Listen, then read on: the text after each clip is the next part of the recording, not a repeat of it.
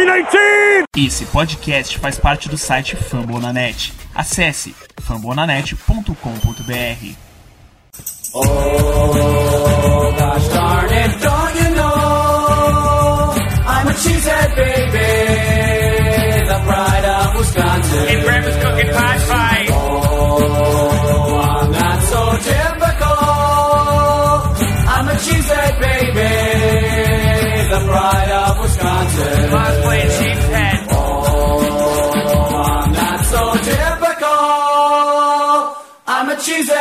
Baby, the pride of Wisconsin. Jim Bob, where the hell's my bowling ball?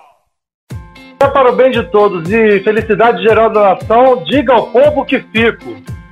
Rogers fez isso ontem. Boa noite, tudo de bom para todo mundo que está acompanhando a gente aí nessa livecast número 189 do Lambolipers Podcast. E dá para ver já que tem um feliz aqui pelo menos, né? Com o dia do fico do Rogers ontem. O Guto tá rindo, eu vou deixar ele dar boa noite primeiro. Fala, Guto. Boa noite. Boa noite, Rodolfo, Igor, galera de casa. É, não tem como não ficar feliz, né? O Rogers ficou. A gente não sabe ainda os termos do contrato final, os valores, mas ele fica em Green Bay, deve se aposentar lá. E a dobradinha segue por pelo menos mais um ano aí. Ah, que eu acho que não vai ser mais um ano, vai ser um tempinho a mais. Mas é isso aí, Rogers ficou, o Adams também. Só felicidade daqui pra frente. Boa noite, Igor. Boa noite, Rodolfo. Boa noite, Guto. É, até que enfim a gente viu um fim da novela, né? É, ficou feliz pra praticamente todo mundo, né? Porque a- a- eu penso que a grande maioria da torcida do Packers queria que o Rodgers permanecesse. E agora que a gente tá, é, né, a decisão dele já veio, e o do Adas também, então a gente tem os dois aí pelo menos para mais uma temporada, e agora a gente tem que resolver outras questões aí, que, que daqui a pouco começa a free agency, e, e querendo ou não, as questões de salary caps é, tem que ser resolvida por Russ Ball, Brian Gutenkust, enfim. O Rogers disse que fico, o Adams foi tagado e eu acho que esse ano a gente nem pode chamar de novela, dá pra chamar de minissérie só, né? É, vamos falar um pouquinho do Rogers. é, teve muito desencontro de informações na hora que soltaram a. que o Rapoport soltou a bomba ontem. E falou-se de um contrato de quatro anos, 200 milhões de dólares. Depois o Rogers e o McAfee falaram que não era esse o contrato, mas que o McAfee, tanto o McAfee quanto o Rogers falaram que é um contrato amigável, então acredito que vai ser um all-in aí de pelo menos dois anos o Rogers e o Packers tentando de tudo para ganhar o Super Bowl. Guto, esse contrato amigável é empurrar lá para frente e fazer de tudo agora? É, bem por aí, né? Se você quer vencer agora, você empurra lá pra frente, né? Eu acho que a média salarial tá certa. Eu acho que ele vai ser o quarterback mais bem pago da liga. Lembrando que hoje é o Patrick Mahomes, ganhando na casa dos 45 milhões. Você empurra lá pra frente e lá você se vira porque você vai ter muito espaço no cap, né? A gente tem aí só o Bakhtiari e o Kenny Clark com contratos mais longos. Então você empurra lá pra frente porque vai dar pra pagar, vai ficar todo mundo feliz e enquanto você vai, enquanto você vai se reconstruindo e não dando contratos longos para outros jogadores, você mantém os seus principais jogadores atualmente. É, como eu disse, ah, já em podcasts passados, eu achava que o all-in dessa temporada seria feito de uma forma um pouco diferente.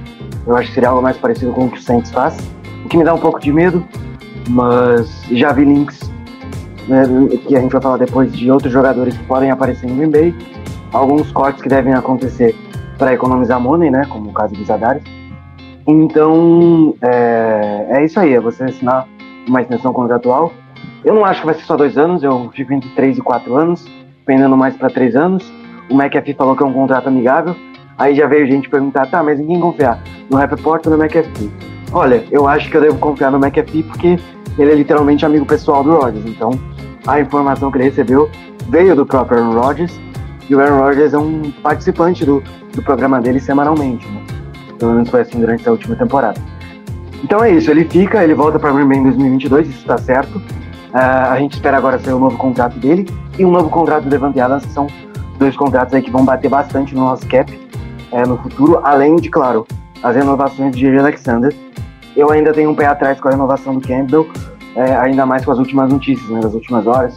A gente tem Bob Wagner no mercado, a gente tem Jordan Hicks, a gente tem bons nomes é, que podem vir por contratos mais, não digo mais, ba mais baratos, mas mais, ba mais em um período menor de tempo, que podem dar uma resposta maior, lembrando que é, o crescimento e a produção do, do Campbell até ele se tornar um All-Pro veio muito em função de Joey Barry, que transformou essa defesa em algo muito bom nessa última temporada. Igor, sua, suas impressões sobre isso tudo, tudo que aconteceu.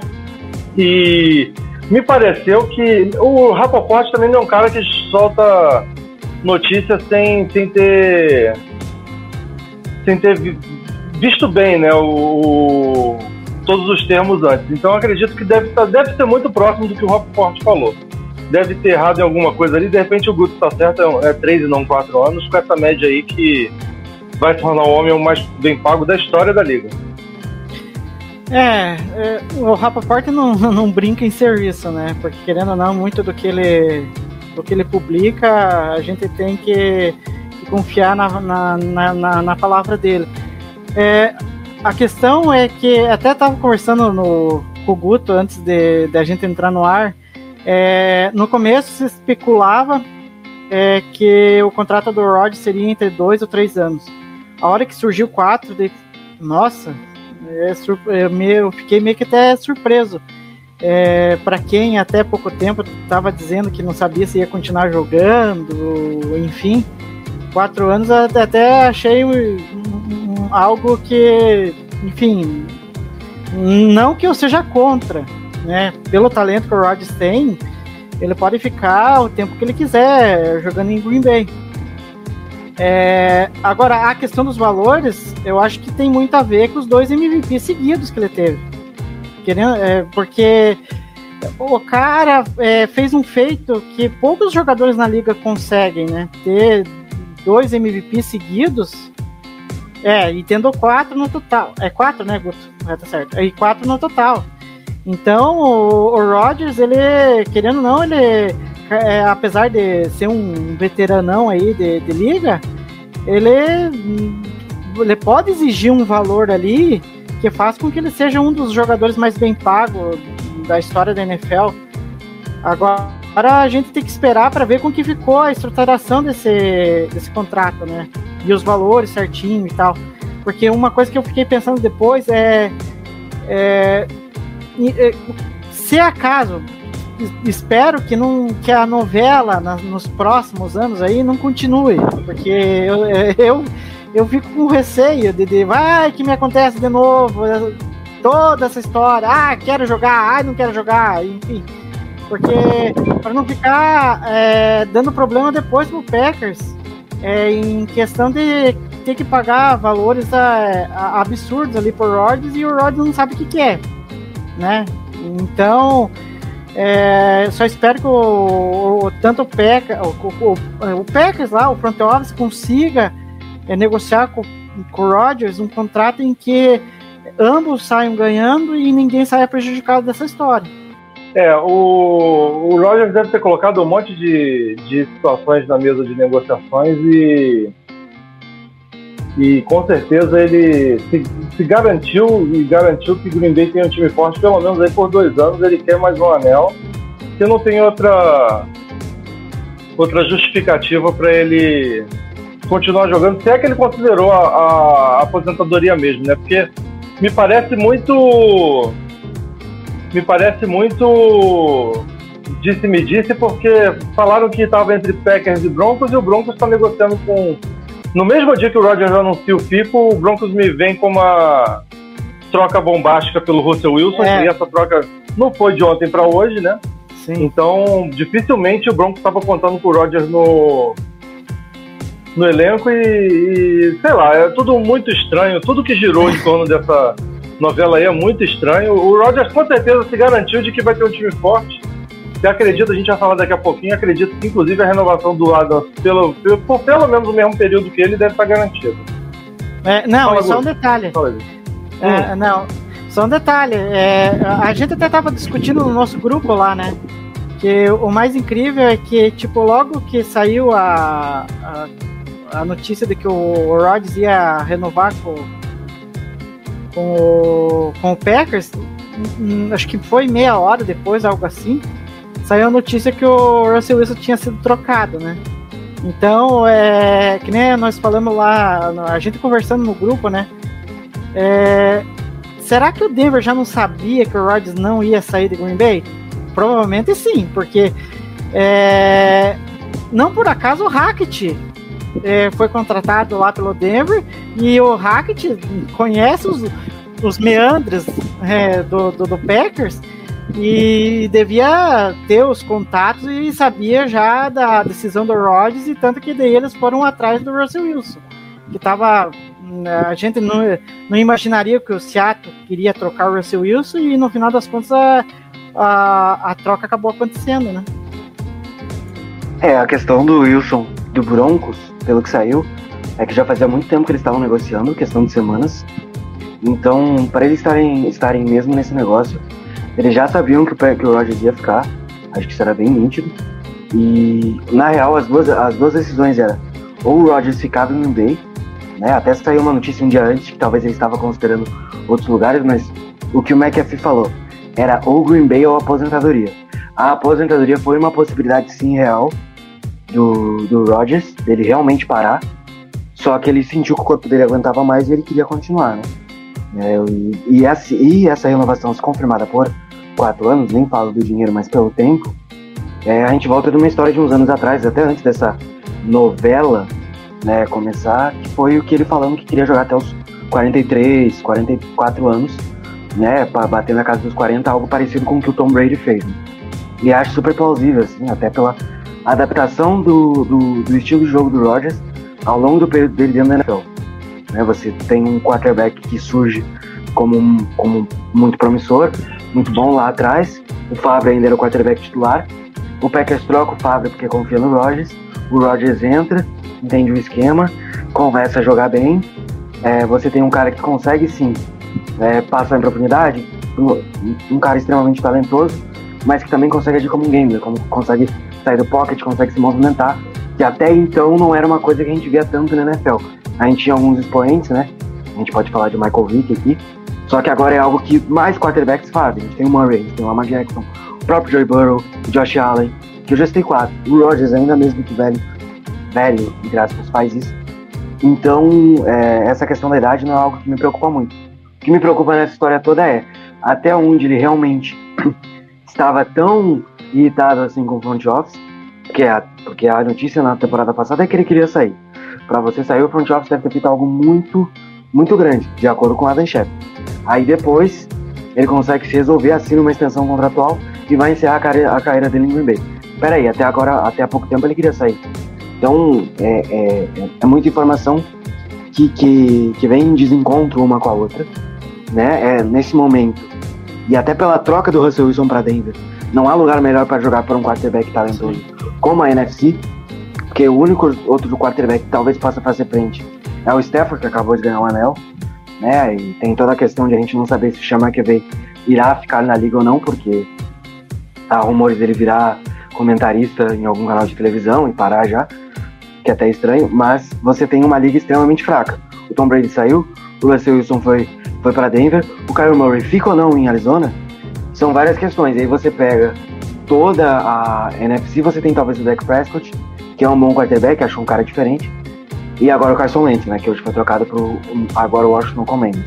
Então você tem uma conferência muito mais fraca do que era, e você tá num dos melhores times da liga, querendo ou não. A gente pode não ter ganho o Super Bowl, mas em termos de elenco, é um dos melhores. E a grande need era: você não tem quem comande os special teams. Agora você tem o Rick Bisaccia, Rick Bisaccia, que é, além de ser um dos melhores special teams coordinators, não só da NFL, uh, não só da NFL, como muito bem quisto pela liga, você tem um cara que é extremamente uh, líder em campo. Então, tinha uma necessidade, era essa. Então, acho que, é, resumindo tudo, a melhor escolha possível era ficar.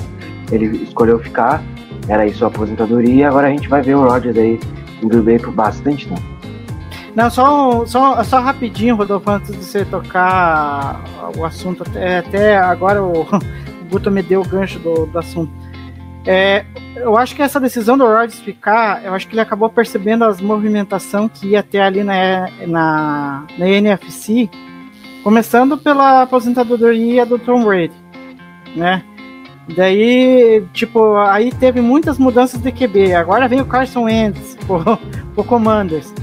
Então, é, ele, ele viu que o time em que ele tá agora é, dá a ele a possibilidade de ir mais longe, até chegar no Super Bowl.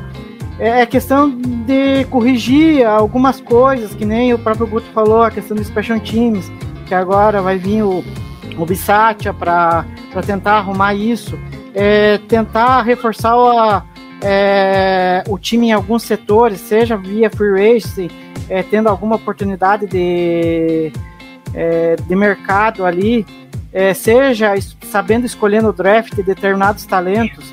Então, é, querendo ou não, o Packers está mais preparado para chegar ao Super Bowl do que se ele, o seu Rodgers mudasse de franquia e vamos dizer que ele fosse lá para outro lado, fosse para a AFC. Então eu acho que ele, eu acho que ele acabou avaliando esse, esse, esses cenários, né? Porque agora você pega o Russell Wilson, o Russell Wilson dá para até entender por que, que ele saiu do Seattle. Olha que virou, virou o Seattle. Um elenco muito pior do que o Packers. E até em questão de formação de elenco. Nos últimos anos, o Packers conseguiu, sabe, tijolinho em tijolinho, montar um elenco que dá a possibilidade do Rod che tentar chegar a, a, ao Super Bowl. Tanto que chegou nos últimos anos em finais de conferências, bateu na trave, bateu, mas tá chegando perto ali. E o Russell Wilson, coitado, foi só deteriorando o elenco. Então, querendo ou não, o, o Rodgers saiu do vencedor duas vezes, porque ele vai pegar um, uma NFC mais fraca e ao mesmo tempo um time que pode levar ele ao Super Bowl. Não espere. É... Fala, Guto. Não, não esperem é, o Tampa Bay Buccaneers tão, tão forte como estava em anos, nos últimos dois anos. Sem Tom Brady, é, possibilidade do Gronkowski sair e também ir para a AFC, né? É, ele tem, o, o Gronkowski tem elogiado muito o Joey Burrow, então não duvidem dele para Cincinnati, ou até se aposentar de novo, né? Então você tem aí uma NFC South que você é terra de ninguém, porque nenhum time é tão expoente, tão forte quanto o outro ali, são todos equilibrados a NFC North com todo mundo se remodelando e só o Packers mantendo. Você tem a, as, duas, as duas ponteiras, tanto a West quanto a East, com o Dallas Cowboys que surge como fraco, franco candidato, né? É, porém, tem Mike McCarthy e você tem a, a outra ponta com, com o Arizona Cardinals, que tem o Clint Kingsbury, ele renovou. Mas para ele ser demitido na próxima temporada é, é tchau, fez uma temporada ruim, né? O Kyler Murray não sabemos se ele vai renovar ou se é a última temporada dele em Arizona. Você tem o atual campeão da liga que é o Rams, realmente, mas até onde isso afeta no desempenho deles em campo, eu não sei. Não sabemos se o Von Miller vai ficar ou não. Tem muitas, tem muitas perguntas naquela divisão, mais do que propriamente respostas. A única resposta que eu posso te dar nesse momento é que com o Rodgers ficando, com o Adams voltando e com o time mantendo a base pro, pro ano seguinte, o Packers vai de novo brigar pela Seed 1 que é uma coisa que eu não via até pouco tempo atrás. Né? A gente não tinha essa, essas decisões, as decisões foram tomadas e continuam sendo tomadas, então realmente agora você tem um panorama um pouco melhor assim. E do outro lado você tem uma enormidade de talentos. Assim. Tem Russell Wilson, tem Justin Herbert, tem Patrick Mahomes, Lamar Jackson, Joey Burrow. É, é muita gente boa, tem Josh Allen, enfim, o Mac Jones que tem que foi muito bem na primeira temporada pode evoluir nessa segunda temporada. Então você tem uma enormidade de talento, muitos times com elencos com, com elencos muito muito ajustados, né? A gente está falando de Denver, mas a defesa de Denver foi muito boa também. Então assim é, é uma AFC muito forte, o que não acontecia até pouco tempo atrás. A NFC era muito forte, a AFC tinha lapsos. A gente tinha o Patriots e alguns outros times que figuravam ali. E agora o cenário se muda, então é, você analisando o todo era realmente a melhor decisão.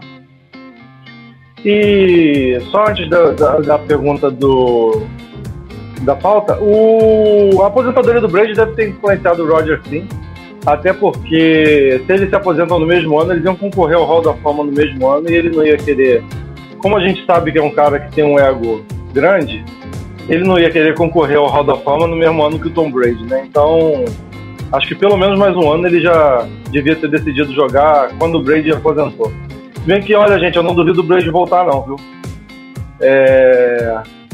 Pode acontecer. É, vamos, eu só queria saber de vocês rapidinho pra gente depois ir pra, pro assunto Adam. 50 milhões ano. Eu já digo, pra mim vale, porque ele é o BMVP da liga e o quarterback mais bem pago ganha 45 por ano, que é o Mahomes. 50 milhões de por ano, vale? Guto. Vale. É, é o preço que se, paga pro teu hall da fama no, no elenco. A mesma coisa quando o Mahomes assinou 10 anos, 45 milhões por ano. Ele vale. Porque o Mahomes, daqui a um tempo, vai entrar no hall da fama por tudo que ele faz. Então, você tem um cara de um talento muito acima da média, a gente não tá falando só de acima da média, a gente tá falando de um cara que tudo que faz em campo é muito acima. Seja ele passando em profundidade, seja ele pass- em passe curto, ele consegue adaptar o jogo dele a qualquer tipo de esquema ofensivo. Né? Você tinha aquele jogo que era meio kamikaze com o Mike McCarthy, que já não tava dando mais certo, obviamente, até porque é muito fácil ler aquele esquema. O Cowboys tá aí porque foi eliminado. Ah, era o Kellen mas enfim. E você tem esse esquema de do, do Matt LaFleur que co- consegue se ajustar ao longo da temporada e ao longo dos próprios jogos também. Que é uma coisa que se você pegar antes, não só com o Mike McCarthy aqui, mas se você pegar o próprio Kellen Moore lá com o Mike McCarthy em Dallas, você vê que uma coisa que faltou na segunda metade da temporada de Dallas foi ajuste ofensivo. Foi falta de, de algum ajustezinho ali para mudar alguma coisinha e tal. Ah, talvez a questão de disso possa ser um, um problema para Dallas futuramente. Mas aqui em Green Bay eu acho que é tranquilo, o Rodgers consegue se adaptar. Né? Por mais que o Dak Prescott seja bom, são prateleiras diferentes. É, hoje eu coloco, como o Tom Brady está aposentado, é, eu falo está porque isso pode mudar na próxima temporada, né? A gente está falando que isso é muito sistemático na liga. Hora alguém se aposenta, hora alguém volta da aposentadoria, depois se aposenta de novo. Então, nesse momento, a gente tem uma prateleira que tem Rodgers, Mahomes e talvez o Russell Wilson.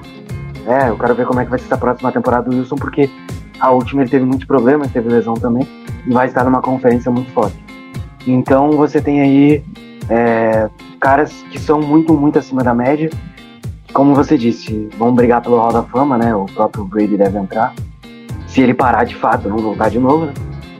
E o Rodgers, posteriormente, depois, a, depois que parar, deve entrar já no primeiro ano de elegibilidade. Então é isso, 50 milhões vale, é um dinheiro muito bem gasto. É, eu prefiro pagar cara no jogador que vai resolver do que dividir o dinheiro em jogadores que não vão entregar tanto. É mais fácil pagar, sei lá, traz, vamos supor, não é a cena hipotética. O Rogers é trocado, o, o Love ainda não tá pronto, a gente traz o Jimmy Garoppolo por 10 milhões. Não acho que é uma coisa que vai resolver, que é o que o, talvez o Colts faça agora. né? Então, 50 milhões pra mim tá muito bem pago. O cara foi MVP duas vezes seguidas depois dos 35 anos de idade. Não tem que reclamar. Se ele jogar metade do que ele jogou nas próximas temporadas, é, se ele não for MVP de novo, mas brigar pelo MVP, o contrato, o novo contrato dele já tá pago.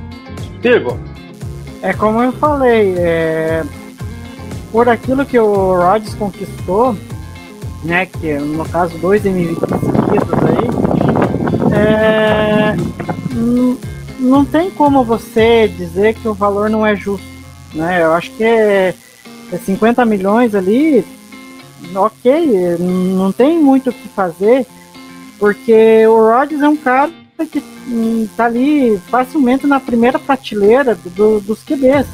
E hoje em dia você ter um QB é, desse nível é muito difícil. Né? Olha a quantidade de franquias aí que estão necessitando de, de QB. A gente já acabou de falar do Denver, que tá precisando de um QB urgente, porque eu até estava conversando com meu irmão, que é torcedor do Denver, a hora que eu mostrei a notícia para ele, ele nem acreditou. É, que o Denver havia é, trocado pelo Russell Wilson. É, nas partidas que eu via com ele do, do Denver contra o Chiefs, o, o, o Denver conseguia segurar o Chiefs, mas e, e o QB para resolver pro Denver? Então, pro Packers permanecer com o Rodgers é muito bom, porque você pode confiar que o Rodgers é, vai levar o time a ter é, várias vitórias na temporada, como o próprio Guto falou, a ser favorito mais uma vez a seed 1 da NFC, e por que não tentar decidir os jogos de playoffs em casa de novo, porque querendo ou não é uma vantagem você jogar no Lambeau Field. Então é, é, é o preço que se que se que, que vai que o Packers vai ter que pagar, E, né? E a gente torce que esse valor investido no Rodgers, é, com a solução dos problemas que a gente tem, quem sabe a gente consiga chegar no Super Bowl novamente, né? Eu tô muito, eu tô muito confiante que a gente vai, nesse tempo de contrato próximo do Roger, chegar no Super Bowl, até porque eu acredito, é o nosso próximo tema da pauta aí, que o Adams vai ter uma renovação de, de longo prazo. É, ele recebeu a franchise tag ontem, né, um pouquinho antes do prazo para fechar as tags. É o nome, eu acho que mais disparado, eu acho o nome mais importante que recebeu a tag ontem. É, é o nosso segundo jogador mais importante do ataque e a tag é barata até pro, pro, pro Adams, né? É uma tag de 20 milhões e o resta saber agora, contrato longo ou não. A pergunta que nós temos na pauta aqui, o que fazer se ele recusar jogar com a tag, né? Que tem muito jogador que faz holdout e recusa jogar enquanto não tiver é, renovado, feito uma renovação a longo prazo. Eu acho que não é o estilo do Adams. O Adams me parece um, um jogador muito profissional, um atleta muito profissional. E acredito que mesmo se ele não tiver o contrato renovado, ele vai jogar top tag sem problema. Mas enfim, o, queria saber de vocês dois aí, vamos começar pelo Igor agora. Ô Igor, o Adams, é, o, quão, o quão importante é essa renovação e o quão o quanto, quanto de participação o Rogers tem nela? Olha, é, o Brian Gutenkunst ele deixou claro que queria fazer essa renovação a longo prazo. Né? Ele, ele queria evitar a franchise tag porque isso meio que é, meio que ingessa o salário cap, né? Porque daí você não tem flexibilidade para fazer determinados movimentos. Mas só que infelizmente a gente o, o próprio front office do Packers não conseguiu chegar numa renovação com ele na, na, temporada, no, no final da temporada passada e daí ficou. Tanto que saiu o reporte do, do Ian Rapoport falando que é, o Adams ficou meio com raiva por causa dos valores e da negociação que ficou se arrastando, e, mas também não quer dizer que é, uma renovação, uma extensão contratual, ela não venha, né? Eu acho que o que está travando, acho que a negociação é a questão dos valores do contrato, porque é, é aquilo que a gente falou. É, o, é, e cabe pro Adams, né? O que a gente falou pro Rodgers vale pro Adams também. É, o Adams fez por merecer é, a ser o que dê mais bem pago da liga. Agora a questão é, o Packers ficou pagar isso? A gente não sabe. Espera que a gente tenha um acordo, porque é, o Packers, tanto o Packers quanto o Adams querem esse acordo a longo prazo. Agora é a questão de fechar os valores. Vamos ver o que, que vai acontecer. É, pelo menos para essa temporada, ele vai jogar. Né?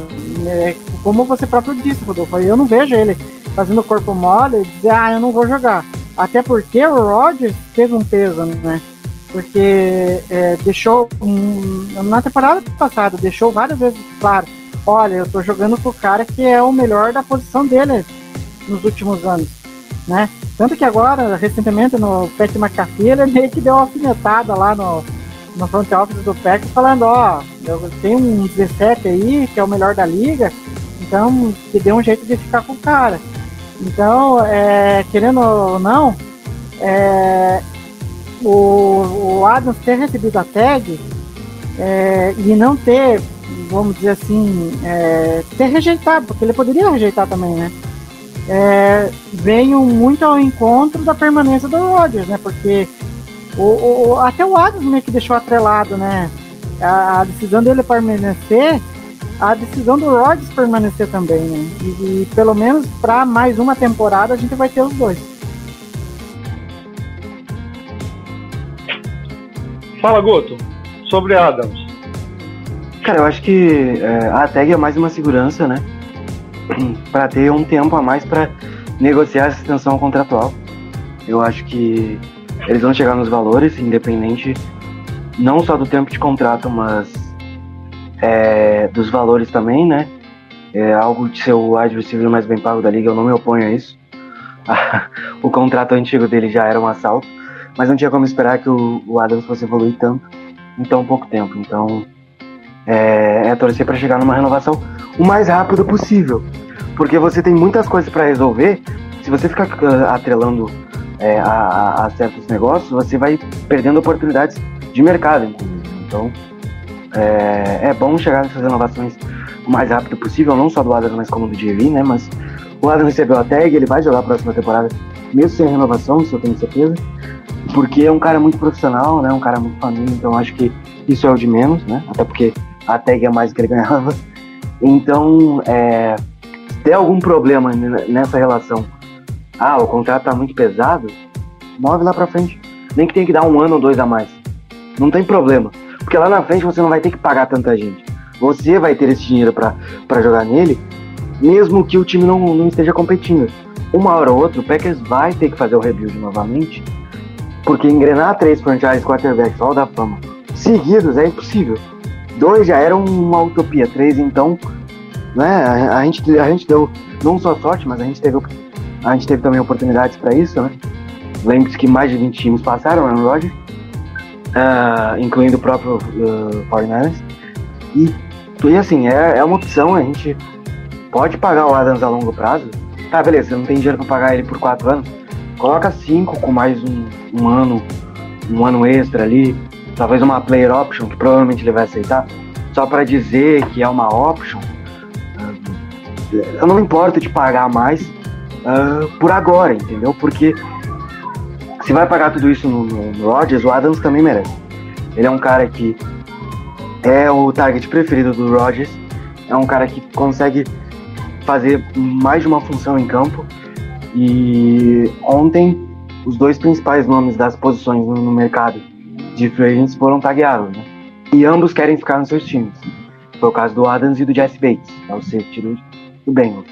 Então, cara, é, é pagar eu acho que esse acordo deve vir, como o próprio Gurincancho falou, além de da questão de querer um acordo antes da tag, a tag é uma segurança para poder conversar tranquilamente com o Devante Adams e fechar essa extensão contratual da melhor forma possível. Lembrando que se um time quiser assinar com o Devante Adams em tag, vai ter que pagar duas first rounds pro Packers para poder ter o jogador. Isso se o Packers não cobrir a oferta, né? Se não igualar a oferta. É, já que você falou de três quarterbacks Hall da Fama, isso nem está na pauta. É, eu queria saber de vocês o que vocês acham que a gente deve fazer com o Love agora. Né? O Love, teoricamente, tem até três anos de contrato para frente. E o Rogers tendo um contrato. De, vamos, vamos, vamos assumir que o Rogers tem um contrato de três ou quatro anos. O que fazer com o Love? Vocês trocariam agora ou renovariam por um deixariam ele sem jogar e renovariam por um valor amigável depois para testar ele depois que o Rod na hora do rebuild que você falou, Guto? Cara, assim, é, é, muito difícil, né? Porque eu não acho que a gente vai conseguir renovar com ele no final do contrato de calor. O cara vai ficar no banco mais três anos? Não vai querer, pô. Ele foi escolha de primeira rodada, ele quer jogar. A gente tem aí o Seahawks que surge como uma opção, né? Mas eu tentaria mandar ele pro Colts. O Colts já se interessou nele no draft, no dia do draft. Não só no dia do draft, mas no ano do draft dele. E assim, dá para tentar recuperar uma segunda rodada e tudo mais, mas é algo difícil. Agora, se chegar um time mandando uma primeira rodada, não tem como não ceder o jogador. Até porque independente do, da posição, ele não foi uma escolha tão alta. Então, às vezes você recebe aí uma escolha, sei lá, 25. Vamos pegar a escolha 25 aí dane-se o time. Pegou o round 1, 25. Você tem a, a pick, a gente tem a pick 27 ou 28. Seja um, é, também é final de draft. E aí você junta essas duas picks, você consegue subir e pegar um jogador que seja útil, né? Lembrando que a, as últimas as últimas três escolhas de primeiro round do Packers uh, são duas foram muito boas, né? Uma foi o Jordan Love, ao, o Jordan Love, enfim. A outra foi o Rashan Gary, que tá jogando muito, jogou muito essa temporada, e a última foi o Rex Stokes, tem que reclamar dos Stokes. Ele cresceu de um, um nível que eu não esperava, se tornou um cara muito importante, não só para o depth chart, mas para o grupo de cornerbacks do, do time. Hoje ele é titular lá de Alexander, né? Então, é, é conseguir pelo menos uma segunda aí, terceira rodada no Jordan Love, ver o que faz com, com isso, porque é, para mim o Banker tranquilamente ficaria como backup, tudo certo, na próxima temporada, né? E vida que segue. Foi, foi noticiado que, que pelos scouters lá de, dos Estados Unidos que ele valeria uma segunda rodada. Mas qual a dificuldade do draft na questão de quarterback e o mercado se fechando? Acho que de repente a gente consegue assaltar alguém aí. Igor, o que você acha? Bom, é... eu acho que com essa com essa permanência do Rodgers, eu não, eu não consigo ver. É como o próprio Guto falou, eu não consigo ver o Love é, estando lá em Green Bay ainda. Porque o cara foi draftado pela primeira rodada. É, foi draftado na primeira rodada. Ele chegou com uma expectativa de que pouco, em pouco tempo ele se tornaria titular. Né? É, até que ponto ele está disposto a ficar, vamos dizer assim, uns três anos a mais? Três, três quatro anos. Né? Eu, eu não sei o que, que passa na cabeça dele. É, então eu tentaria uma troca. Eu até em outro podcast eu tinha falado. É, se vai ficar com o Rodgers, é, você vai ficar ainda mais pelo tempo que estão se especulando que ele vai renovar o contrato. Eu não vejo tipo você ficar com um cara de primeira rodada. É, pode ser que ele desenvolva, a gente não sabe. Mas aqui também dá o indício de que será que o Packers re realmente confia no Love para renovar por quatro anos por Rodgers? É difícil saber se realmente o Packers confia. Apesar do que o Gutenkust não quer dar o braço a torcer, tá achando que o cara vai evoluir na próxima temporada. Mas, enfim, é, eu acho que o Packers, ele, ele, eu acho que ele tem que começar a assumir é, que errou ao, ao, ao, trazer o Love e tentar trocar ele agora. Porque não, eu não vejo muito sentido você é, ficar com um cara de primeira rodada, é, sabendo que o teu titular vai ficar um tempo ainda. É, enfim, a gente, é, a gente sabe que tem um monte de franquia que tá precisando de QB. Vai que numa dessa surge alguma oferta e eu acho que o Packers tem que começar a conversar. É, É, o. Fala, Gu. Não, só pra complementar, enquanto o Igor tava falando, é, eu tô com o Twitter do, perfil aberto e aí a gente tem vários insiders que a gente deixa a notificação acionada até pra saber o que tá acontecendo. O Rapaport acabou de postar que o 49ers está recebendo ligações ah, sobre a situação do, do Jimmy Garoppolo naquela, naquele modo de signing trade, né? Então, é, eu acho que assim que, não só assim, mas até antes do draft, é, os times que não têm quarterback vão ligar atrás do Jordan Love. Então, então é, escolher a melhor oferta. E assim, tomara que ele tenha uma carreira muito boa pro time que ele for. Mas ele não é o presente e nem vai ser o futuro do, do Packers nesse momento. Então, para a carreira dele, para o Packers, a melhor opção é se desvencilhar. Os- o draft não é ciência exata. A gente acertou no de Alexander, mas o Josh Jackson a gente errou. E na época do draft a gente contava o Josh Jackson muito melhor que o Jerry Alexander, até pela altura. O Jerry Alexander é um cornerback ao pro e o Josh Jackson, bom, o Josh Jackson nem em Green tá mais. É, e aí você, você tem o Rashan Gary, é, o próprio Danny Haskins, quando foi draftado pelo, pelo Washington, a gente falou, nossa, o draft do, do Washington foi muito bom, o Haskins vai ser um cara muito bom. Não, não, não, não vingou, porque depende de vários fatores, entendeu? Então o draft nunca foi, nunca será uma ciência exata. Você molda, você faz tudo, você faz toda essa aparagem, você busca sempre ter mais informações sobre o jogador o máximo possível para errar na menor na menos chances possíveis para ter mais acerto do que erro. Mas nunca vai ser 100%, é impossível. Então, errou no Jordan Love, paciência. A gente também falou que tinha errado no Edidilo, mas o Edidilo tá aí. Então você acerta, você erra e vida que segue. É impossível ter 100% de acerto. É, você mantendo uma faixa alta já tá ótimo. Então é. É confiar no seu taco, obviamente. né? Você não pode se esgueirar disso, mas é confiar no que você fez. Deu um tempo, não funcionou. É, também não posso culpar o Gucci de, de esperar que o Rodgers ganhasse dois MVPs seguidos e fosse decidir um duas vezes, né? Não tem como esperar isso. Que o Packers teve, teve seis, seis derrotas nos últimos dois anos. Não, sete, perdão. Foi 13 e 4 no último. Aquele que último um jogo contra o Lions. Ninguém. Enfim, é isso. Eu acho que. hum, Vida que segue, use esse segundo round aí. Se for pra subir, pra subir pegar outro jogador, ou iniciar a pegar outro cara que possa ajudar no momento atual, porque o que a gente quer é título. Igor, antes de tu falar, Igor, rapidinho. É, pode ter sido um acerto o Love, tá? A gente tá considerando erro. Mas se o Roger só foi MVP duas vezes por, em raiva de terem draftado o Love, foi um acerto. Fala aí, Igor. Não, só rapidinho pra gente tocar o- a pauta. É, Querendo. é, é, um- uma coisa é fato. É, se você drafta bem, é, você tende a formar um elenco competitivo, né? E eu acho que o, o grande ponto, acho que foi chave para a gente ter um monte de mudança no Packers, foi ter trocado o GM, aí depois ter trocado o head coach.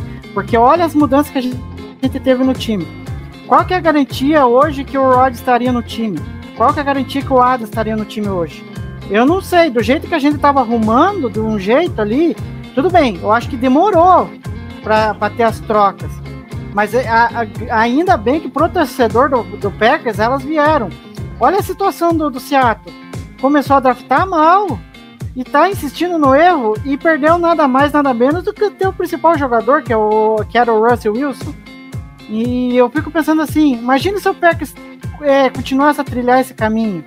Provavelmente a gente não, tá, não estaria falando em Rodgers hoje, não estaria falando é, na permanência do Adams. Provavelmente a gente estaria discutindo outras coisas, né? E muito mérito do Metal LaFleur e do Gutekunst nessa história, né? É, deu tudo. Deu, deu e tá dando tudo certo, tá faltando só o anel pra coroar essa, essa fase. A gente vai, a gente vai entrar, já, já que a gente tava falando de Love, a gente vai entrar na nossa segunda parte do recap da temporada passada. A gente parou no, no naquele jogo contra o Arizona Cardinals. E o próximo jogo é o jogo da estreia do Jordan Love. E foi um jogo que a gente, o Rogers foi afastado por Covid e 99,9% da torcida do Packers tem certeza que a gente teria ganho do Chiefs lá dentro se o Rogers tivesse em campo. Pode, pode falar, Gus. Fala sobre o jogo.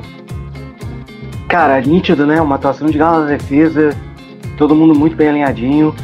Tudo bem que o Mahomes estava voltando a jogar bem, mas ainda assim é o Patrick Mahomes, é o Tarek Hill, é o Travis Kelce, é uma linha ofensiva que melhorou muito.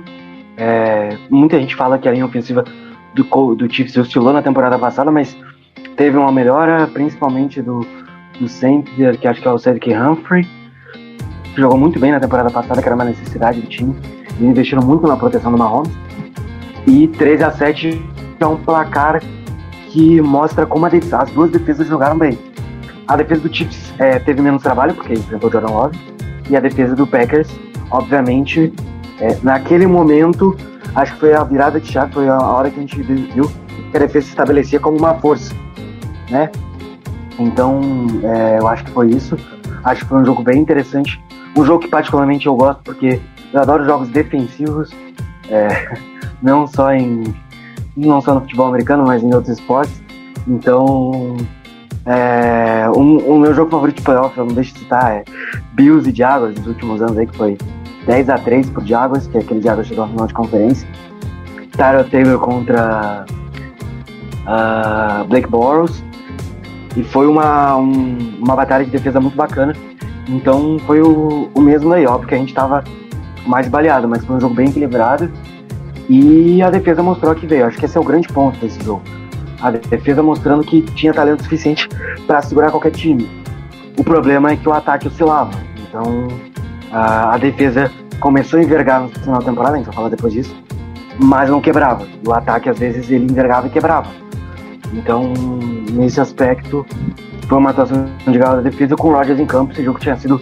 Não, não sei nem se, tinha- se a gente tinha tomado só 13 pontos, talvez até menos. Não, esse jogo teve problema de special teams também. É, o Igor, a gente segurou o Mahomes a 166 jardas, sem quarterback titular em campo. É, a atuação da defesa foi, acho que uma de, de, de várias atuações que a defesa teve na temporada, né? O torcedor do Packers acho que até não estava tão acostumado em ver uma defesa tão tão imponente, né, contra fortes ataques, né? Porque é, é aquilo que o Guto falou, é, o Mahomes pod poderia estar é, numa fase não tão boa, poderia, tava, né, naquele momento. Mas a gente, a defesa no caso, conseguir limitar o Mahomes a 166 jardas, sabendo que ele tem uma média aí de aproximadamente 300 jardas, quase 400 jardas passadas, é um feito e tanto que a defesa do Packers fez. Infelizmente, se a defesa é, teve uma atuação primorosa, o ataque já não foi a mesma coisa, porque o, a gente estava sem o Rodgers. É, e, e, a defesa do Chiefs, vendo que encarar o Love, ela teve uma postura, uma postura totalmente diferente. Ela foi, foi para cima, hum, colocou muitas blitz, e, e, o Love meio que ficou desacorçoado ali, não sabia o que fazia. Tudo bem que é, não foi só problema dele, mas também é, acho que do plano de jogo do, do, do, do LaFleur, que acabou contribuindo para que ele não é, pudesse jogar melhor. Enfim, foi um jogo que se a gente tivesse com o Rodgers, a gente teria vencido. Mas como a gente não tava, a derrota também não deixa de ser algo que era previsível. É, eu acho que pelas circunstâncias desse jogo foi um jogo que doeu ter perdido. O próximo jogo na sequência foi na volta do Rogers, né? Meio ainda é, sem ritmo, porque ficou sem treinar. Ele voltou e os Packers ganharam de 17 a 0 do Seahawks. Não tomamos pontos, mas o Russell Wilson estava machucado também, né? É, foi um jogo foi um jogo que a gente não teve muito trabalho defensivo, porque o Russell estava vindo de uma lesão no dedo e foi até surpresa ele se recuperar tão rápido. Rapidamente, o que, é que vocês têm para falar desse jogo, gente? Defesa anula um ataque com armas muito perigosas, né? A gente não toma ponto. É, inclusive, eu ficaria de olho em Lockett de K. Metcalf, que pode ser os próximos a sair lá de Seattle, né? Inclusive, até cogito Lockett em Green Bay pela, pelo fit. E, e, e a, a, defesa jogou muito bem novamente. Anulou um ataque com o Russell Wilson voltando ainda não 100%, né? Mas é o Russell Wilson, a gente sabe o perigo que ele tem. E o ataque fez, diria, o mínimo para vencer. Foram 17 pontos, Rodgers ok, né? Nada demais. Mas foi um jogo novamente dominado pela defesa e que, e que foi primordial aí para conquista da Seed 1, a gente anulou toda e qualquer possibilidade do do, do, do, do Seahawks vencer, vencer o jogo. Se eu não tiver errado, teve interceptação da defesa do Packers, mas agora não vou lembrar de qual, porque Faz muito tempo. É, então. Não lembro quem foi também não. É, se não foi o Raso Douglas. Se, se não me engano, foi uma do Amos, se não me engano. Foi do Emos, é isso aí. É, isso, do Emos. A outra, é, foi duas Teve uma e do Kevin King. Outra... Teve uma do Kevin é, King. É verdade, em cima do The Game The Cat, se não me engano. E daí o, o Kevin King interceptou na Red Zone. E daí ele, a arbitragem foi ver se foi realmente interceptação. E daí eles acabaram confirmando aí. Olha, e o Rogers teve uma interceptação estranha do Jamal Adams, um passe que só tinha o Adams. É. O Adams é, errado é, na, na, ele reviveu o Jamal Adams ali, naquele lance. É. Acho que foi o melhor lance do Jamal Adams na temporada. Sobre um parêntese aqui falando de Jamal Adams, a troca do Russell Wilson pro Denver foi pouca coisa mais cara do que a do Jamal Adams pra, pra Seattle. Sensacional, Pete Carroll. Só essa Não, aí que eu vou dar. É, é mas pra você ver, o que eu acabei de falar, eu falei aqui agora há pouco. Ainda é, bem que nós não nos tornamos o Seattle. É, a gente tem que olhar para essa visão. Ainda bem que a gente não tomou esse caminho aí. É, seguindo com, com a temporada, tivemos aí a nossa terceira derrota. E essa foi uma derrota estranha porque a gente jogou muito mal o primeiro tempo, ofensivamente falando. E quando a gente recuperou, o Vikings precisou de pouca coisa para ganhar o jogo. É... E, nossa, a gente tomou um caminhão de jardas do Justin Jefferson também, né? É, rapidamente, Igor, começa com você agora. Fala sobre Vikings e Packers. É como eu disse, né? E sempre digo, é, sempre digo, nossa, que eu tô, tô bem no meu português. É, o Vikings sempre tem que aprontar alguma, né, com, com, com o Packers, né? É, é toda temporada eles têm que ganhar uma, eles não, eles não deixam o Packers ganhar as duas. Contudo, o, o Rodgers acho que teve uma atuação, né, espetacular, né?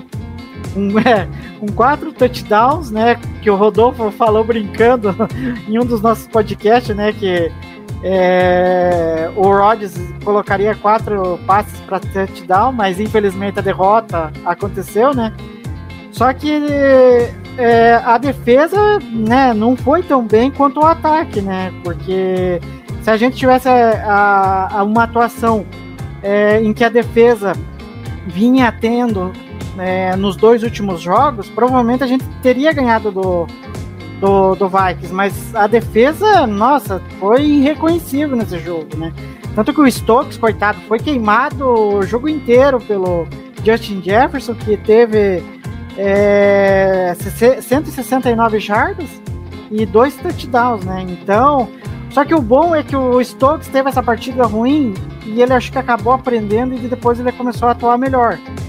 Mas o que poderia destacar também foi a boa, a boa partida do MVS, que passou de 100 jardas, né? Fez 123 jardas e um touchdown. E o Davante Adams, né? Que teve mais uma partida espetacular, com 115 jardas e dois touchdowns, né? Eu seria isso que eu destacaria, né? Fala, Guto, sobre o jogo. Cara, é, o, o Igor falou muito bem. É, eu quero destacar uma coisa do, do Vikings também, que é o JJJ, né, o Justin Jefferson Jr. Quando ele foi colocado, quando a classe chegou, na época, ele era o meu favorito. Ele era o cara que eu achava que tinha mais potencial daquela classe. E, pô, eu fiquei muito, não irritado, mas frustrado porque a gente podia ter subido para pegar ele. E era um cara que hoje é, caminha a passos aí de virar não só um dos melhores recebedores da liga, se já não é, como um, talvez um futuro até Hall da Fama. A gente pode estar falando aqui há alguns anos de um cara que fez a carreira em Minnesota e vai para Hall da Fama. Então, é, é um cara que tem muita, muito repertório, é um cara muito completo e vai causar, causar bastante barulho ainda na liga e é, é uma das novas caras do futuro da NFL. Então, o Igor Stokes foi queimado por ele, mas não é nem tão culpa assim do Stokes, né? Mas culpa do, do Justin Jefferson de ser muito bom. Mas dessa partida em diante o Stokes cresceu mais ainda a produtividade. E ao meu ver o Stokes foi um dos três melhores cornerbacks calouros da liga. Difícil falar de outro senão o Patrick Surtain, o Surtain porque o Surtain jogou demais. O Surtain foi É. o primeiro pra mim. Pode falar. Pelo menos pra mim, não, pelo menos para mim só fica atrás do Surtain, né? Porque até porque Ah, sim, não. o Jace Horner, que, que saiu antes do que o Stokes, eu não lembro se teve mais alguém, agora não lembro. Mas enfim, mas o Jace Horner acabou se machucando, então não tem como avaliar o Jace Horner na temporada. Então o Stokes só ficaria atrás do Surtain mesmo, porque o Surtain teve uma temporada absurda pelo Denver. É, o, É. o único, o único nome que jogou melhor foi, foi o Micah Parsons, mas a gente tá falando de um semideus jogando futebol americano e ninguém esperava isso. É, o Micah Parsons também não é corner, né? Não dá nem pra comparar. É, o próximo jogo é o jogo que a gente virou dos campeões, né? Nós não tinha faixa na época ainda, então não dá pra dizer que a gente carimbou a faixa deles, mas a gente jogou uma partida muito boa contra os Rams, dos dois lados da bola e vencemos por 36 a 28, um jogo que era até pra ter sido mais, mais elástico o placar. O que vocês têm pra falar desse jogo aí? Fora que foi o, a nossa revanchezinha com o Adel Beckham Jr. né? Ah, cara, pra mim foi um atropelo do início ao fim. No último quarto a gente deu uma segurada no freio, aí o, o Rams eh, começou a pontuar mais. Mas se você pegar os três primeiros quartos, a diferença técnica, a diferença tática e como os dois times jogaram, você não disse que o Rams ia ser campeão. Porque o Odell Beckham Jr. apareceu acho que uma jogada, que foi uma big play. E o resto foi um atropelo, assim, total, total do, do Green Bay Packers, com direito a pick six do Hazel Douglas, interceptação, né? E, e o Rams quase assustou assim no final, porque Ih, eles podem empatar, algo do tipo, mas nem cogitaram isso. Foi um jogo dominado assim pelo Packers. Quando viu que poderia perigar alguma coisa, segurou mais o, o, o Rams e acabou talvez se, em um, se não do, em um dos três melhores jogos do Packers na última temporada, o meu favorito.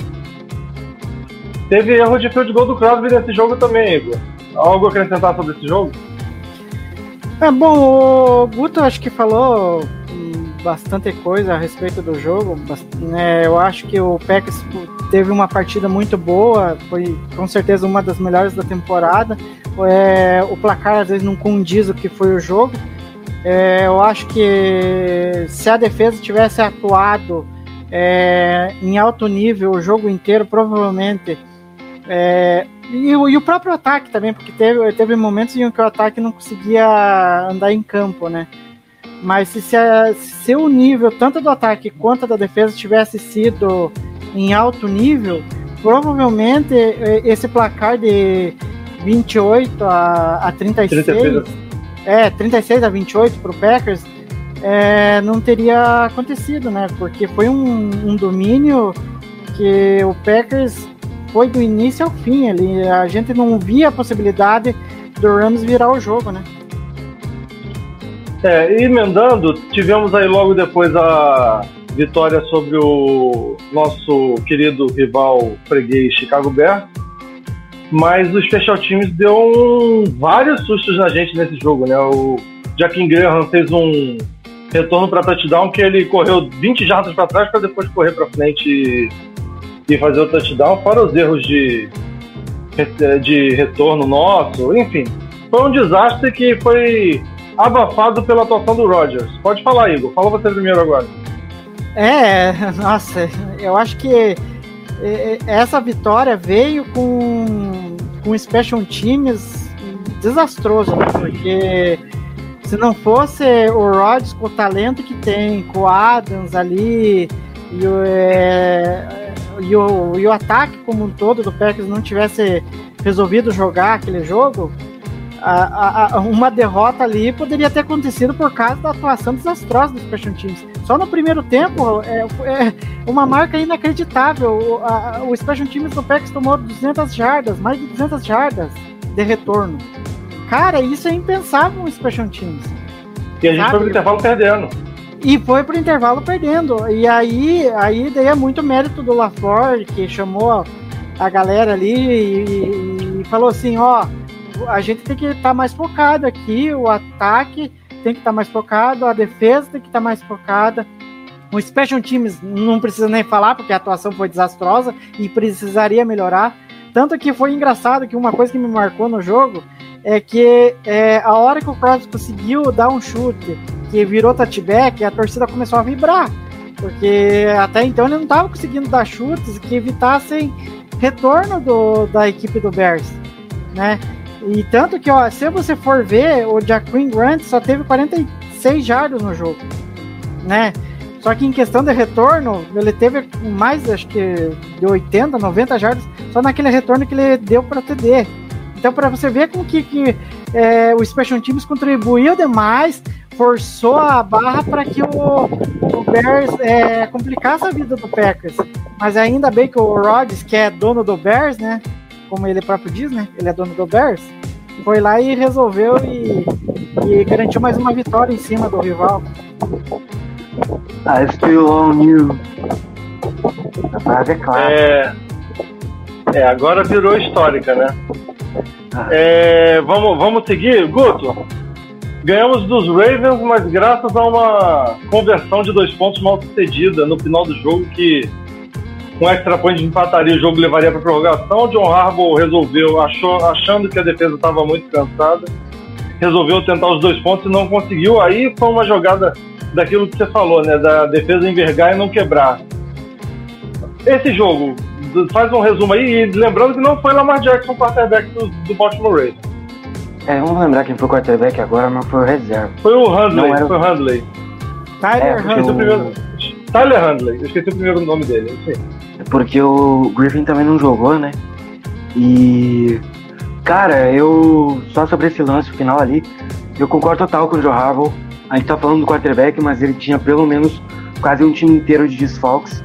Ele tinha que arriscar. Se fosse pra prorrogação, dependendo do que aconteceria, talvez ele não ganhasse o jogo.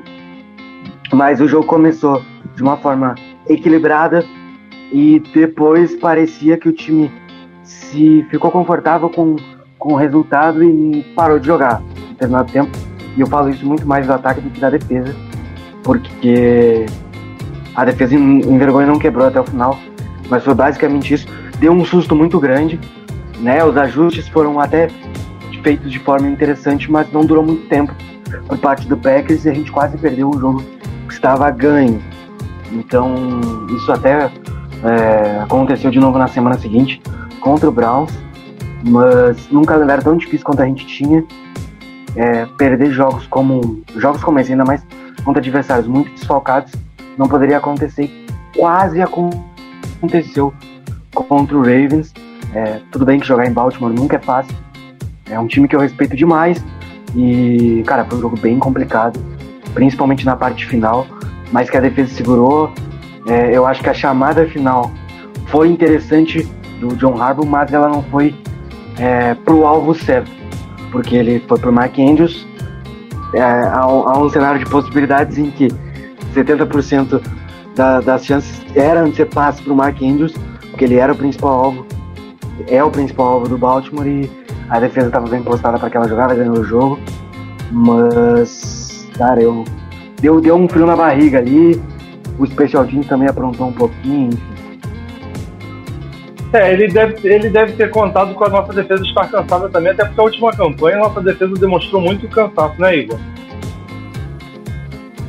É, ela, é, inevitavelmente ela cansou, até porque o Tyler Huntley correu muito, né? Ele teve 73 jardas no jogo terrestres e teve dois TDs correndo.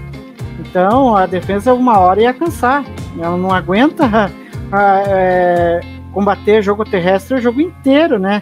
Tanto que foi um dos problemas da nossa defesa ao longo da temporada, é você tentar parar o, o as jogadas terrestres do, do, do as, as, jogadas de corrida do, do QB adversário, né? E a gente teve que encarar isso. Só que teve um momento do jogo em que o Packers chegou a tá estar 31 a 17 no placar. Tava numa vantagem muito confortável. O problema, eu acho que não foi só a defesa ter cansado, mas o ataque ter parado em algumas campanhas ali. É, teve, eu acho que uma que até agora vem na minha cabeça que marcou ali, que eu acho que poderia ter mudado um pouco o resultado do, do jogo, até em questão de placar, ter dado possibilidade do Packers ter trabalhado o jogo de forma um pouco mais tranquila, que foi o drop do Lazar na, na Red Zone, né? Que era um TD que era era certo ali, só que acabou escapando das, mão, das mãos de, de, dele e a gente teve que se contentar com um field goal ali no momento crítico da partida, né? Mas enfim, por causa de uma decisão é, que o Harbour teve, a, a gente, o, no caso o Packers, acabou vencendo o jogo ali. E querendo ou não, foi uma jogada espetacular do Stokes também, que acabou. O Stokes, acho que o Saves, se não me engano, acabaram atrapalhando ali o Andrews e, e a gente teve mais uma vitória na temporada. E uma vitória importante num campo do adversário que é muito hostil, né? É, eu diria que é um dos três mais hostis da NFL. É, o, foi um baita susto, né? E o Savage tinha sido queimado o jogo todo pelo Andrews. É, passando para o próximo susto, porque foi outro susto, uma atuação fraca em casa.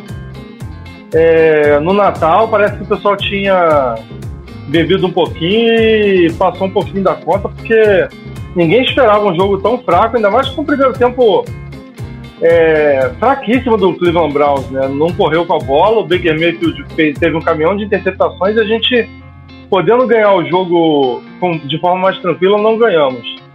O Chubb teve um caminhão de jardas terrestres no segundo tempo e a gente quase perdeu esse jogo também. Guto, dá uma lembrada aí nesse, nesse jogo. Foram quatro interceptações do Baker Mayfield, né? Incluindo a interceptação de game winner do Rasul Douglas. E parecia que a galera tava engasgada com o peru ainda no Natal, né? Na noite anterior, porque O segundo tempo foi tenebroso. O Nick Chubb só não fez chover porque o clima estava propenso para neve. Porque, pelo amor de Deus, que ele correu no segundo tempo foi algo absurdo. Ele jogou muito, foram mais de 200 jardas corridas no segundo tempo. E o ataque não tinha resposta, o ataque não conseguia ficar em campo.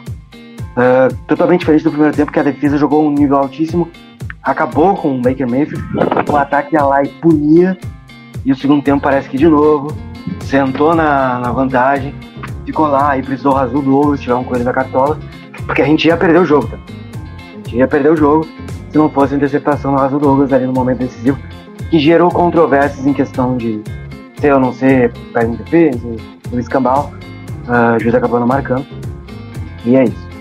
Rapidinho, Igor, complementa aí sobre o Browns. Bom, eu, eu, eu tava fora de casa no dia, então eu tive que acompanhar o primeiro tempo em tempo real ali, tentar ver o que que acontecia, e eu já tinha, já, já tava me assustando do Browns ter saído na frente, né, é, no placar.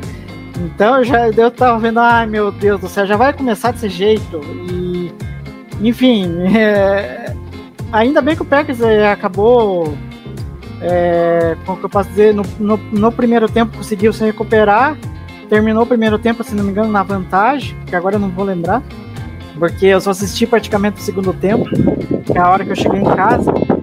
É, e aí, só que daí foi aquilo, né? O ataque, sabe? É, teve um primeiro tempo em que conseguiu é, alternar bons momentos e tal, ok.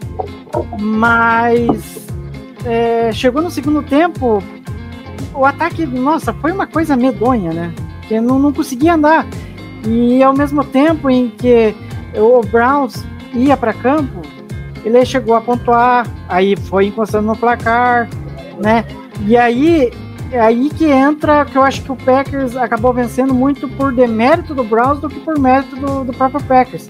Porque o, o Kevin. É Kevin o que? O técnico do Browns, que agora eu não me lembro. Stefanski. Kevin Stefanski.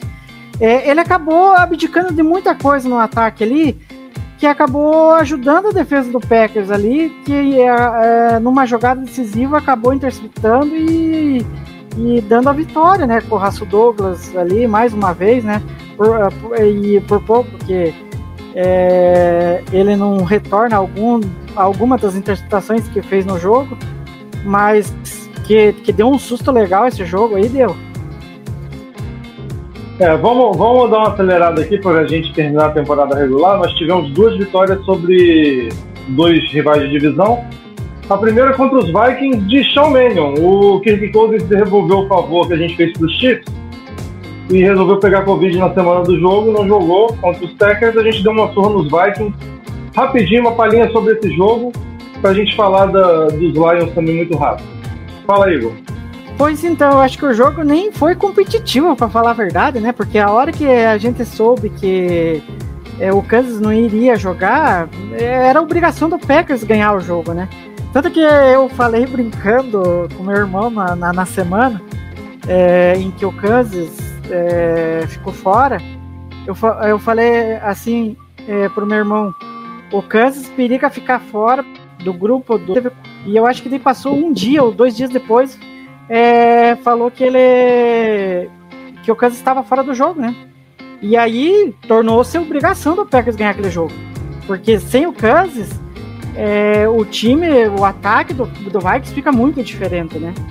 E tanto que em números, o Packers teve é, um Rodgers com 288 jardas e dois touchdowns, é, um Davante Adams tendo 136 jardas e um, um touchdown, e o Allen Lazar com 72 jardas e um touchdown.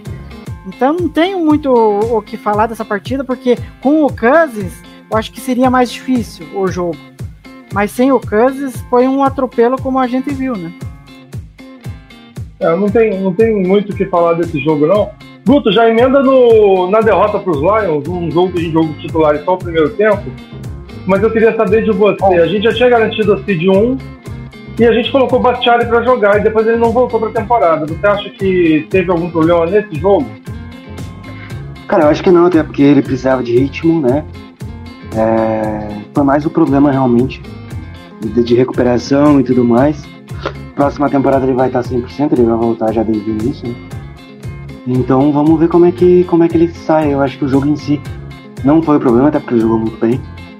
E não valeu de nada, foi mais pra, pro Lions não pegar Seed 1, porque a gente é cretino mesmo. A gente não quer, a gente não queria que eles pegassem Seed 1. A gente deu a, a vitória pra eles. Mas não valia de nada. Era mais pra rodar o elenco, ver o que a gente podia uh, usar mais pro, pro, pros playoffs. E que não adiantou muito, a gente foi eliminado na primeira partida, mas Bizatia tá aí. Né? Nós vamos falar dela agora. Agora. E essa, eu, eu acelerei um pouquinho porque essa partida vai dar o que falar, né? É a partida que a gente está com raiva até hoje. É, primeiro que foi a terceira derrota em playoff seguida para os 49ers.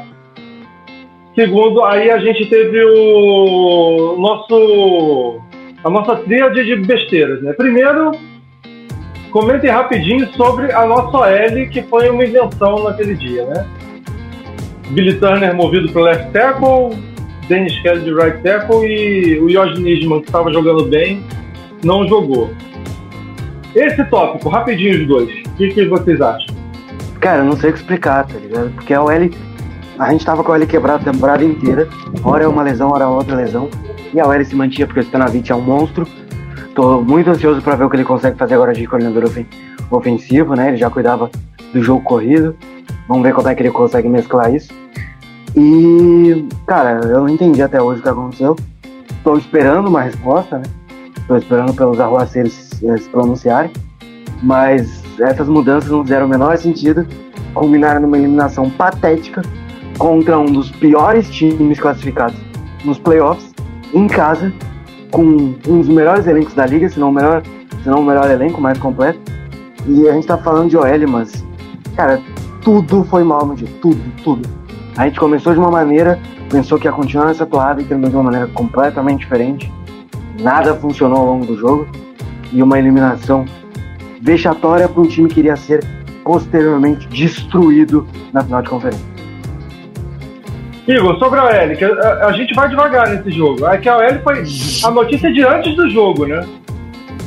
Ah, só antes de eu entrar nesse, né, no assunto, é, o Packers é, deve muito a, a, a Mark McCarthy, né? Porque, querendo ou não, ele que concedeu a seed 1 pra gente aí, porque andou perdendo um jogo aí e o Packers venceu e, e, acabou, e acabamos garantindo a seed 1, que no final das contas não valeu de nada, né? Porque é, essa partida do São Francisco contra o São Francisco, eu não consigo entender o porquê que o LaFleur tomou a decisão de colocar o Billy Turner. E o pior, que não é para você jogar, colocar ele pro lado direito. Você colocou ele pro lado esquerdo, né? Em que ele não tinha treinado, se não me engano, ele não tinha treinado a semana inteira ali. Tava é, tá, tava voltando de lesão para piorar, então ele não tava num ritmo. É, eu não sei porque ele não permaneceu com o Yoshi Nijman ali do lado esquerdo. É, eu acho assim que o Olafur foi acho que um dos maiores erros que ele teve ao longo da, da carreira dele no Packers, sabe? Porque não tem cabimento você mexer na linha desse jeito. É tirar é, um cara confiável que era o Yoshi Nijima, e se mostrou confiável ao longo da temporada. Aí você vai querer colocar um queridinho seu, que no caso era o Turner, e é só porque você acha que ele é melhor é, é, em tudo ali que ele faz, por ser versátil, daí você coloca ele na. Porque querendo ou não, o LaFleur colocou ele na fogueira ali. E ele que. E o, e o, e o, e o Turner não foi bem. Eu acho que era melhor ter deixado o, o, o ali no lado esquerdo, é, ter deixado a formatação que até vinha sendo usada nos últimos jogos que não estava dando problema. Porque você mexer numa estrutura do jeito que mexeu, ia dar, ia dar cagada. E, co, e como aconteceu. E assim, só para o pessoal que está ouvindo a gente ou assistindo, é, é, a gente não é engenheiro de obra pronta, não, porque eu e o Igor a gente criticou isso no dia, antes do jogo. É, vamos, vamos, vamos passar para a segunda parte da tríade, que foi o nosso ataque, que começou arrasador. O Adam, o Rogers fazendo uma campanha pra, praticamente inteira para o Adams. Fizemos 7 a 0 recuperamos a bola estávamos a caminho de fazer um 14 a 0 quando tivemos o fumble do Mercedes Lewis. Daí para frente, o ataque não fez absolutamente nada o jogo todo. Mas nada de nada. Porque até os, nós tivemos um field goal bloqueado e um outro field goal que foram muito acaso as campanhas que geraram esses field goals. Fale um pouquinho sobre o ataque, o quanto o Rodgers tem culpa. Eu não gosto da expressão pipoqueiro, então eu não concordo com ela. Acho que no futebol americano não existe. Acho que foi mais mérito de São Francisco e demérito dos nossos ajustes do que qualquer outra coisa. Fala, Guto. Eu costumo dizer que há partidas em que você perde para o adversário e há partidas que você perde para você mesmo. Não tirando o mérito do adversário, obviamente, mas esse, esse jogo é um jogo clássico da expressão Packers perdeu para ele mesmo. O ataque foi pro, pro vestiário morto. Não voltou, ficou lá, ficaram comendo, resenhando lá, conversando, enfim. Não jogou o segundo tempo, boa parte do segundo quarto. Né? Eu não sei o que, que o fumble tem a ver tanto assim com a parte psicológica do time. É um fumble, podia acontecer em qualquer quarto, em qualquer momento, em qualquer partida, assim como o Rodgers poderia ter sido interceptado.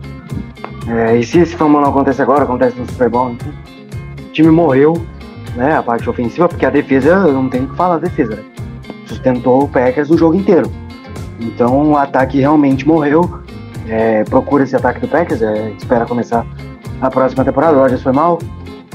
É, forçou muito o jogo depois no próprio Devante Adams, mesmo quando bem marcado. E eu acho que ele tinha outras opções melhores ali.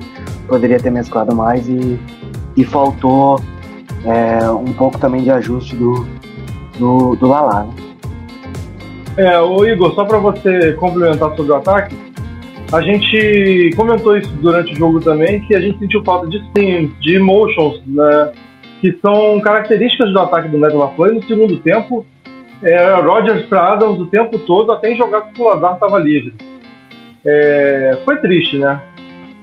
Foi, é, porque não, a gente não via a reação do ataque, né? Porque era a questão do LaFleur não ajustar, era a questão do Rodgers tomar as decisões erradas ali, em leituras ali que eram.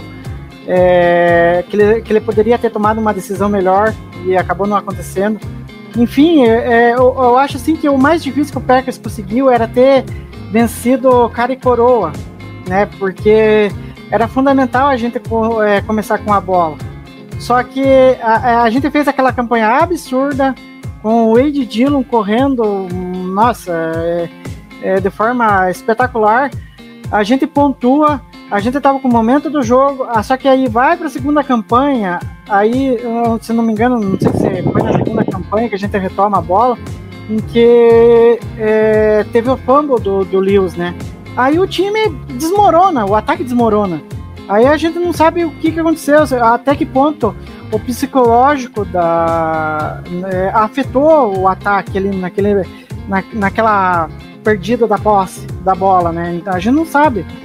Só que aí é, é, deu esse fumble, os ajustes não vieram do, do LaFleur, porque a gente sentiu é, a falta de criatividade que o próprio LaFleur tem em ter chamadas mais é, em que possibilitasse que o Rodgers fizesse leituras mais rápidas, em que ele conectasse passes é, de curta distância, não ficasse focando demais no Adams, porque o Adams em determinados é, em determinadas jogadas estava muito marcado com dois, jo é, dois jogadores né, marcando ele, e daí como que você vai jogar a bola no Adams com dois caras marcando ele? Não tem como.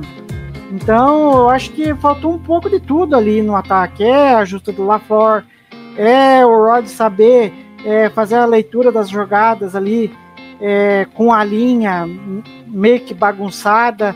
Enfim, fora que a lesão do Wade Dillon acho que acabou pesando também para um, um, desempenho ruim do ataque, porque querendo, querendo ou não, como eu próprio falei, o Wade Dillon foi magnífico naquela primeira campanha. É, falando em Dillon, é, vem aí o terceiro ponto da nossa trilha de desastre daquele dia, que foi o Special Team. E até nisso os special teams atrapalhou, porque o Dillon se machucou numa jogada de special teams. E a defesa segurou o jogo por tanto tempo que talvez se os special teams não complicam, a gente tivesse ganhado o jogo mesmo com todos os outros problemas. É, bloqueio de field goal, bloqueio de punch, a gente é, só faltou ter um retorno para touchdown para a gente conseguir fazer tudo de errado no mesmo jogo no special team. Tem, É, muito- só- tem muito só- que falar? Não, é, pra mim é só um detalhe. Eu acho que é, a gente sabia do problema, dos problemas dos Special Teams. Eu acho que o que acumulou de erros, enfim, é que a gente ficou muito dependente é, do ataque não funcionar e deixar nas mãos dos Special Teams. Porque se o ataque funciona, provavelmente é, a a gente não teria perdido aquele jogo. Porque a defesa estava jogando muito bem. Só que daí a gente ficou na, é, é, com um ataque ineficiente e a gente sabia dos problemas do, do Special Teams que uma hora ia dar problema, ia dar, ia dar cagada. E foi o que aconteceu. A gente teve bloqueio de punch, teve bloqueio de field goal. Então você ficar dependendo de, um, de uma unidade que já é problemática é, ia acarretar numa derrota. E a gente falou isso a temporada inteira. E, Guto, antes de você completar, só aquela informação básica de que a gente entrou pro último field goal, field goal da vitória do 49ers, com 10 jogadores. O cúmulo do profissionalismo. Ah, isso foi ridículo. Se o Special Teams tivesse funcionado, a gente teria ganho a partida. Porque a gente teria ganho de 13 a 10, não eles. Começa por aí. E, cara, isso foi patético. Foi uma situação ridícula. A gente comentou do Special Teams durante a temporada inteira. A, não só a de 2021, mas a de 2020 também. Aí o, o Malinga sai, entra o Drayton, parece que piorou. E agora, finalmente, o Packers decidiu abrir a carteira, trouxe o Bizatia, né, que deve solucionar bastante coisa. Mas foi realmente uma atuação patética que culminou aí no, no trio de vexames do time naquela noite que a gente não gosta muito de lembrar, contra, repito, um time muito inferior. Então vamos parar de lembrar dessa noite, vamos, vamos atender o nosso pessoal que está no chat. O Claudio Ricotti perguntou: vocês acham que o Packers deve pegar um wide receiver na primeira rodada? Rapidinho, vocês dois. Pega, olho no Jameson Williams de Alabama. Meu sonho. Fala, Igor. Eu, eu acho que vai depender muito do, do board do Packers. É, se, vamos dizer assim, que algum dos wide receivers que ele almeja ali na primeira rodada esteja disponível, é capaz que venha um wide receiver. Mas só que, é, como eu falei, vai depender muito do board. Vai que tem alguma outra posição ali, que tem um jogador disponível, que o Packers acha mais interessante do que o wide receiver. Então pode ser que daí a escolha seja diferente, mas eu não acho impossível de ver um wide receiver agora. E o Thiago Tayuli de Abreu, ele fala que o time continua carente de defensive tackles. Que o Clark é o único de alto nível na posição. É, vocês acreditam nessa escolha de primeira rodada? Eu, eu ainda tenho, eu ainda acho que a gente vai de wide receiver na primeira rodada. Mas como a gente tem histórico de escolher defensores, pode ser um defensive tackle? Eu, eu, eu particularmente não acredito em defensive tackle não. Até porque a gente está desenvolvendo TJ Slater. Fala aí, Guto. Cara, acho possível sim um defensive tackle, mas eu acho que isso pode acontecer mais via free agents do que via draft. Até porque aquela famosa opção. As opções que o mercado lhe oferece, né?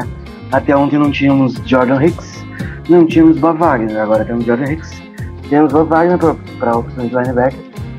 Então, hum, às vezes o mercado te traz opções que você não espera, cortes inesperados, então não duvido nada da gente ir no, na escolha do, do wide receiver mesmo, lembrando que eu citei o Jameson Williams porque o Jameson Williams, o Packers fez entrevista com ele e ele é um cara que deve cair visto a lesão que ele teve.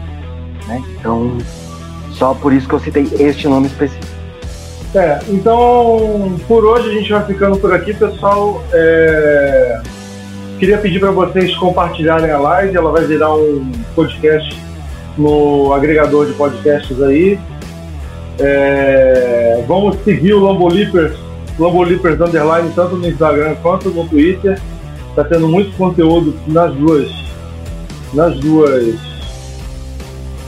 é, nas duas redes sociais. É. E. Vou me despedir de vocês. Boa noite, Guto. Até a próxima, meu amigo. Valeu, Rodolfo, Igor. Falamos o que poderíamos sobre o que rolou nessa semana. Muita coisa vai acontecer ainda.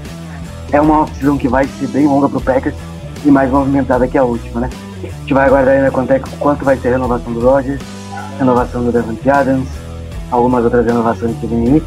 Então é isso aí, acompanhe nossas redes sociais para estar por dentro do que acontece na NFL, principalmente no Green Bay Packers. Até a próxima e Go Pack Go!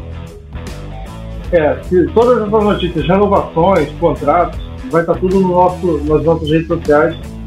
Segue a gente lá e acompanha. Igor, boa noite, meu amigo. Até a próxima. Boa noite, Rodolfo. Boa noite, Guto. Um tudo de bom aí para quem estiver ouvindo a gente no futuro, nos agregadores de podcast. E nos próximos programas, é, o pessoal que fica atento aí, né? Que é, é, a gente vai falar provavelmente de free né? Porque já começa a, já na semana que vem, né? Dia 16 já tem a abertura da janela de transferência. Daí vamos, vamos ver como que o PEC se movimenta. E vamos dar um início a um assunto que eu adoro falar, que é, é draft, né? Então, é, tem muito assunto ainda pra gente falar. E não é só eu, né? Porque o Guto deve, deve adorar falar de draft aí. É, teremos muitas novidades, inclusive é, falaremos muito de draft, teremos novidades aqui na, nos nossos lives do YouTube. Pessoal, um grande abraço para quem acompanhou a gente até agora, um grande abraço para quem estiver ouvindo a gente no futuro. E Go Pack Go! Tchau! Esse podcast faz parte do site Fambonanet. Acesse fambonanet.com.br.